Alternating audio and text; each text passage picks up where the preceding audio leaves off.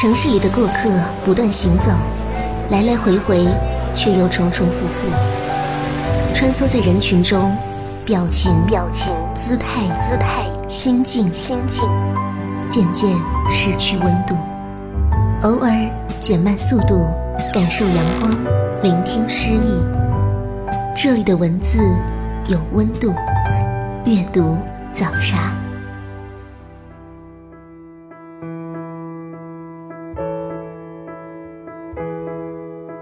各位听众朋友，欢迎收听阅读早茶，我是主持人西西。喜欢节目的话，欢迎关注我的公众号，在微信上搜索“嬉闹西西”，嬉笑打闹的嬉闹，然后添加关注就可以了。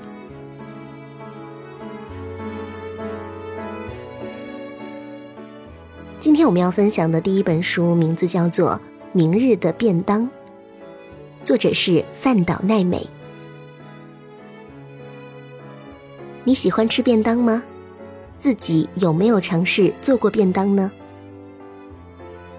伴随着一部部美食日剧在国内的人气高涨，电视剧背后的料理设计师饭岛奈美也越来越多的被人所熟知。饭岛奈美总是能够用简单质朴的食物传递出浓浓的温情。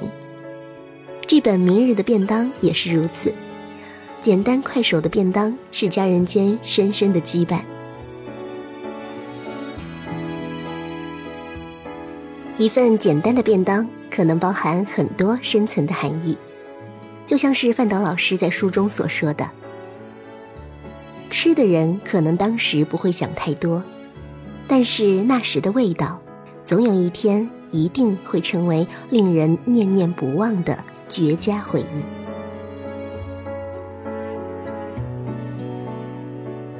有读者说，既然是便当，除了料理的丰富性和营养价值，便捷性也必须多少考虑在内。在这本书里，范导老师充分考虑了这个因素，准备了基础便当篇。家常小菜篇，甚至特意花了不少的篇幅来写让做便当变得轻松的常备小菜，以及用最简单的平底锅制作盖饭便当，在大众用户的普及度方面可谓是用心良苦。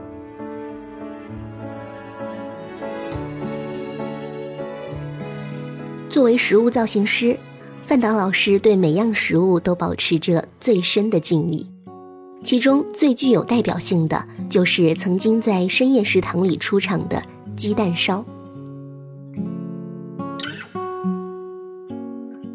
接下来给大家分享一下这本书当中的前言部分。前言：明天试试自己做便当吧。由于从事食物造型师的工作，我有很多在拍摄现场吃便当的机会。在我吃过的便当中，既有使用季节性食材的自制风格便当，也有把各种风格的料理搭配在一起的综合性便当。这些便当能够成为出售给客人的商品，味道自然是合格的。但是母亲心中牵挂着家人的健康和营养，在忙碌的早晨花足功夫制作的便当。是孩子长大成人之后也难以忘怀的味道吧。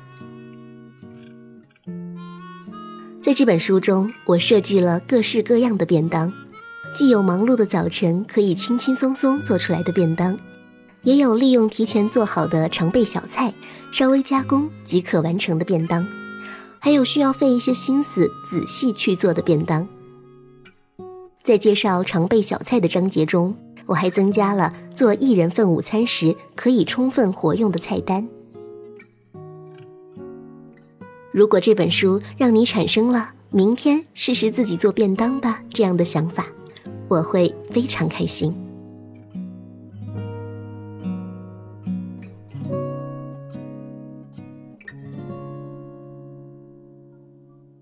细细翻阅了这本书之后。发现其中分享的便当大多数看起来是既美味又清爽，做法也不复杂。对于忙碌的上班族来说，偶尔制作一份这样健康、美味又营养的便当，也算是一种小确幸吧。接下来分享一首好听的英文歌，稍后节目我们继续分享美食类的书籍。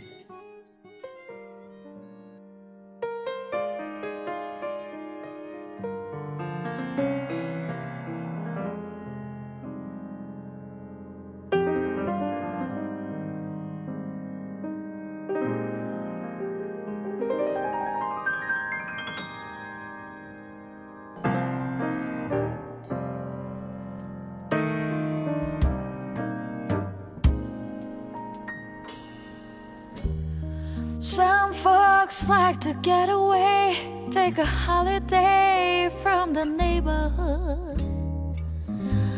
Have a flight to Miami Beach or to Hollywood. Well, I'm taking a Greyhound on the Hudson River line. I'm in a New York state of mind.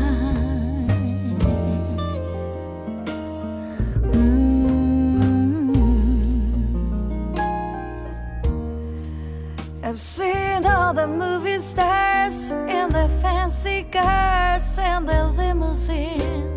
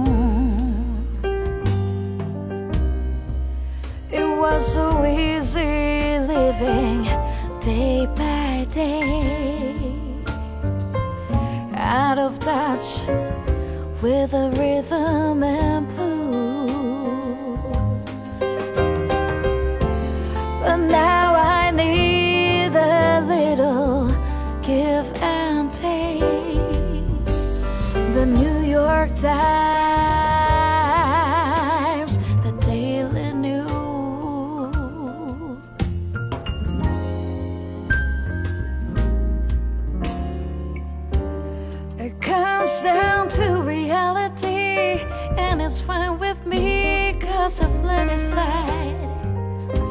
Don't care if it's Chinatown or Riverside. I don't have any reasons, I've left them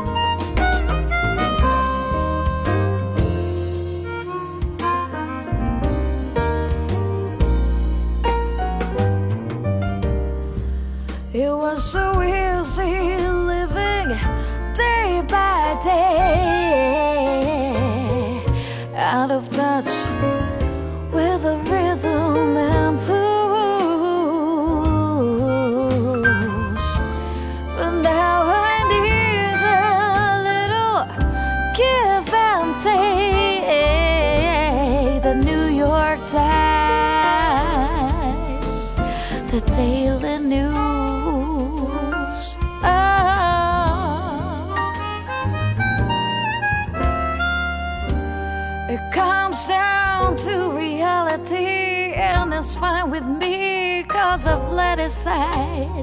Don't care if it's Chinatown, Riverside. I don't have any reasons, I've left them all behind. Cause I'm in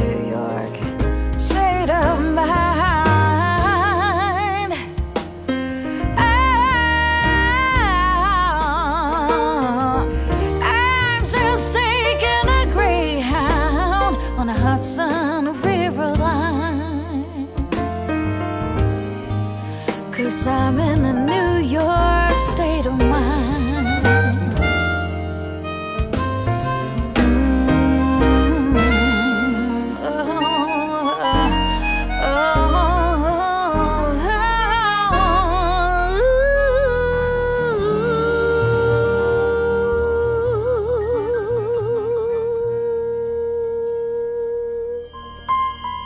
有时，只想找寻一条安静的街道，随意翻开某一本书，忘记时间，忘掉烦恼。在您耳边的是阅读早茶。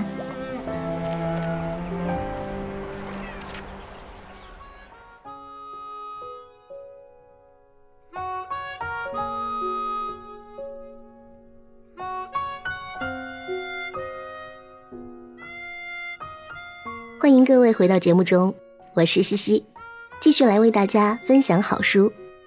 今天我们节目的主题是美食食物，接下来我们要讲的是食物。这本书的书名叫做《食物信息图》，我觉得它应该算是一本食物类的百科全书，但是特别的丰富和有意思。通常人们是怎么了解食物的呢？是读一些枯燥的食物营养成分表，还是收看一些嗯没那么有趣的电视节目呢？自称吃货的你，对食物本身了解的多不多？如果不多的话，可能不算是一个称职的吃货了。好在现在有了这本趣味十足的食物信息图，副标题是“看得见味道的食物百科”，帮你轻松快乐的吃透每一种食物。这本书的作者是劳拉·罗，他是英国的一名经验丰富的美食杂志编辑。他认为不必把食物看得十分严肃，也不必把食物的价值捧上天，享受食物的乐趣才是最重要的事。所以，他用信息图的方式，把全球各地一千七百多种食材、饮品、佳肴，以及两百多张简单、直观又充满设计感和趣味性的图表呈现出来。带进大众读者和美食家们的视野。这本书在英国出版之后，就成了当年的英国十大美食书之一，并收获了许多媒体的好评。二零一七年，这本书引进中国，带给中国的读者们全新的阅读体验，就像看电影一样，了解食物的知识，并在无意间牢牢地记住每一种食物的分类、营养成分和烹饪技巧。分享一些书中的文字内容。漫步哥伦比亚街头，你会发现，几乎每一百个人当中就有五六个人在推着小车售卖成熟的富尔特鳄梨。当地人无论吃什么都要配上鳄梨，从肉到米饭，从薯条到沙拉，甚至将其切片夹入三明治中。这种水果，没错，是水果，为樟科植物。它的植物学近亲有肉桂和月桂。鳄梨又称牛油果，它的原始品种有三种，现在延伸出的一百多个杂交品种。鳄梨的形状有的又圆又丰满，类似苹果；有的细长呈中形，类似梨子。从大小上说，小的鳄梨像李子一样大，而大的有人头那么大。再说颜色。从黄绿色、紫色到黑色都有。鳄梨的果肉寡淡无味，柔滑细腻。它的食用方法非常简单，酸橙、盐和辣椒都是它的最佳搭档，而且生吃比烹饪更好吃，因为加工后的鳄梨果肉会变苦。最著名的一种以鳄梨为原料的食物是墨西哥蘸酱——鳄梨酱。但这种水果还可以成为早午餐的主角和午餐的冠军。我目前的最爱是把烤奶酪放在一块英式松饼上，再铺上炸过的西班牙辣香肠片、奶油般柔滑的哈斯鳄梨片、一颗水煮嫩蛋和足量的士拉叉辣椒酱。鳄梨富含纤维，其纤维量比大多数水果高，钾、以及维生素 C、E、K，而且它的有益单不饱和脂肪含量比新鲜鲑鱼高了近一倍。简单的说，它可是一个十全十美的好孩子。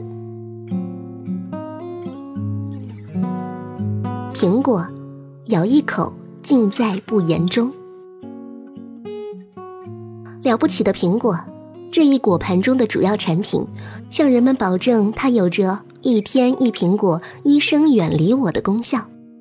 同时，在人类历史上扮演着相当重要的角色。它是伊甸园中诱惑夏娃的禁果，在众多希腊和北欧神话中代表着爱情、生育力和青春。而艾萨克·牛顿也是通过坠落的苹果，偶然发现了地心引力。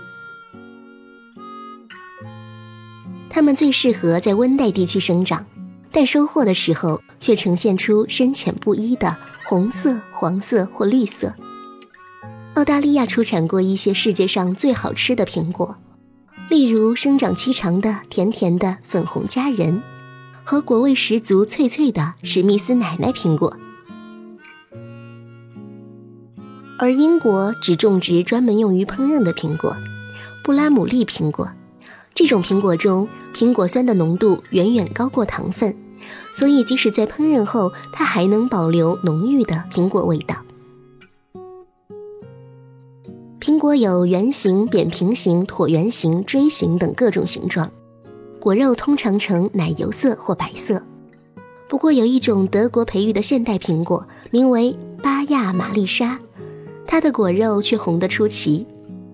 另外，不要对最近出现的一种名为苹果梨的水果感到困惑，它是在2012年由新西兰的果农培育出来的，实际上是由欧洲和亚洲的不同品种的梨杂交而成，与苹果没有任何关系。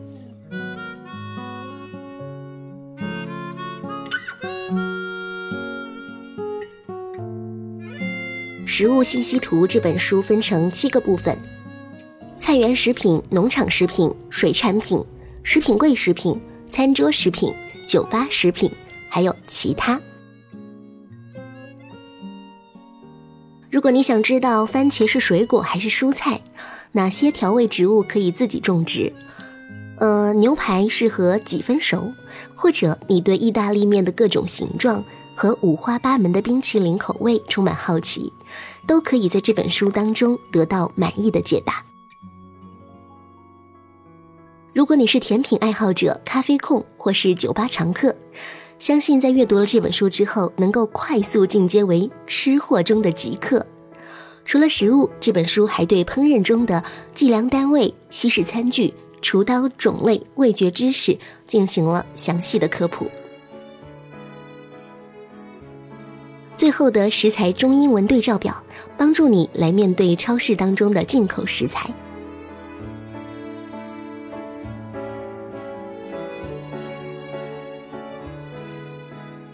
作者在序言中写了这本书的来由和意义，我与大家分享一下。序言：几年前，我见过一张信息图，上面写道：我们每天通过社交媒体获得的信息多达二百八十五条。对此，我深信不疑。我每天起床后的第一件事就是查看推特，在步行上班的路上，我会读电子邮件。甚至在我泡好每天的第一杯茶之前，我还要扫一眼新闻头条。我一生当中都在进行的信息消费，当然也离不开食物消费，而且是大量的食物消费。我是一位美食作家，但是我始终处在对知识的饥渴状态。我承认，我所谓的知识，可能只是如何做出顶级的芝士吐司。所以，能将信息以一种视觉方式浓缩并呈现出来的信息图，对我来说总是充满吸引力。他们以直观、简洁，通常还充满趣味的方式，帮你消化统计数据、事实和议题。而你如果自己去探究这些问题，几个小时都理不出头绪。突然之间，信息变成了一口饭的大小，就这么简单。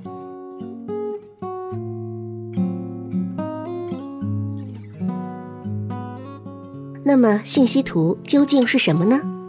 当我向亲朋好友描述这本书，顺便跟他们解释过去一年我躲到哪儿去了时，我已经大致回答了这个问题。其实按字面意思就能理解，将信息用图表的形式呈现出来。但凡我们喜欢的主题，我们都能够找到浩如烟海的文献，可惜我们都没有时间仔细消化它们。我们想了解的越全面越好，还想马上就知道许多知识，既快还要有效率。是的，这本书就能达到这个效果。它把大的主题细分，让它们变得可以接受、可以理解。有人在幕后已经为你完成了所有艰辛乏味的工作。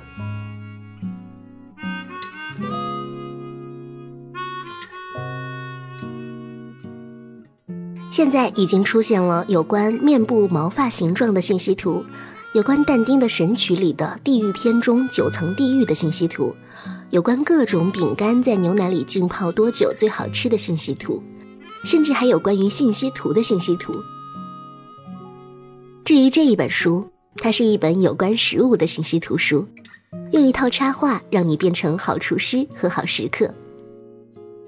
从我们烹饪用的食材到我们享受的菜肴，我将为你开启一场全球味觉探索之旅。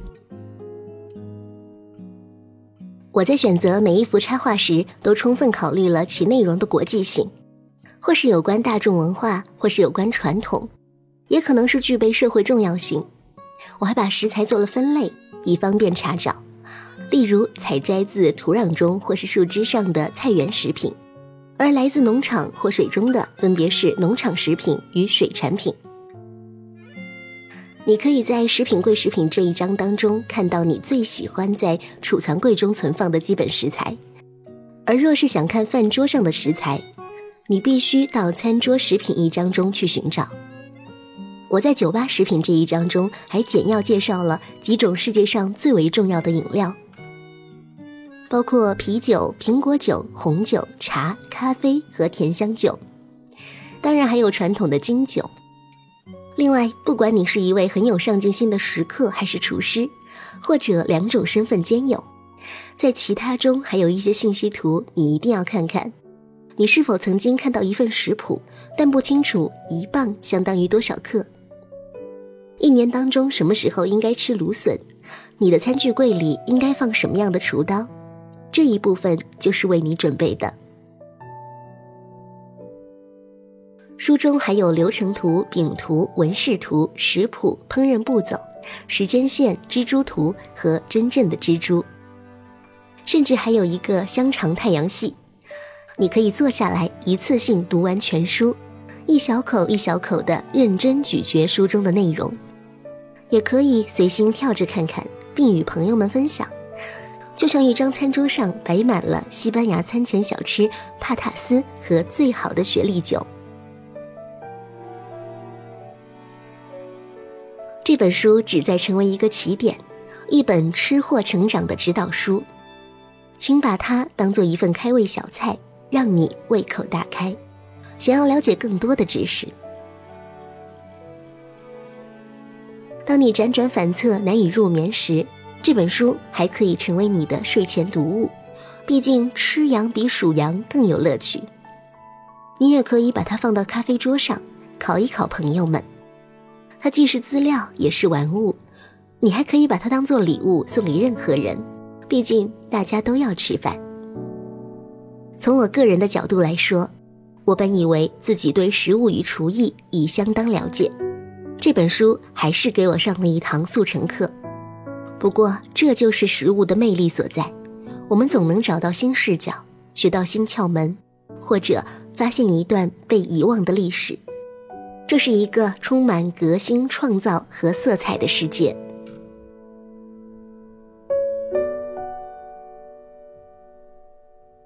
作为在英格兰西南部备受赞誉的美食杂志的编辑，这本书让我在工作中比以前厉害了一百万倍。也让我的饥饿感越来越强。我到互联网上百般搜罗，到我收藏的大量烹饪书中寻找答案。我去图书馆的频率甚至超过了上大学的时候。虽然我努力做到权威有据，就像我写文章或写博客那样，但我希望你也能品味到我的个性。真的不要把食物看得那么严肃，也不必把它的价值捧上天。食物本来就充满乐趣和享受。阅读愉快，我希望你能好好享用这本书，就像我享受把它写出来的过程一样。好了，要说声抱歉了，我得去做晚饭了。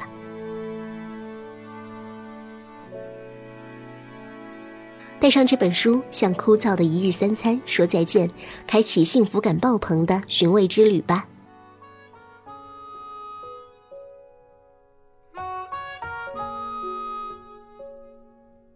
食物信息图这本书就分享这么多内容，今天节目到这里就要告一段落了。我是西西，我们下期阅读早茶再会。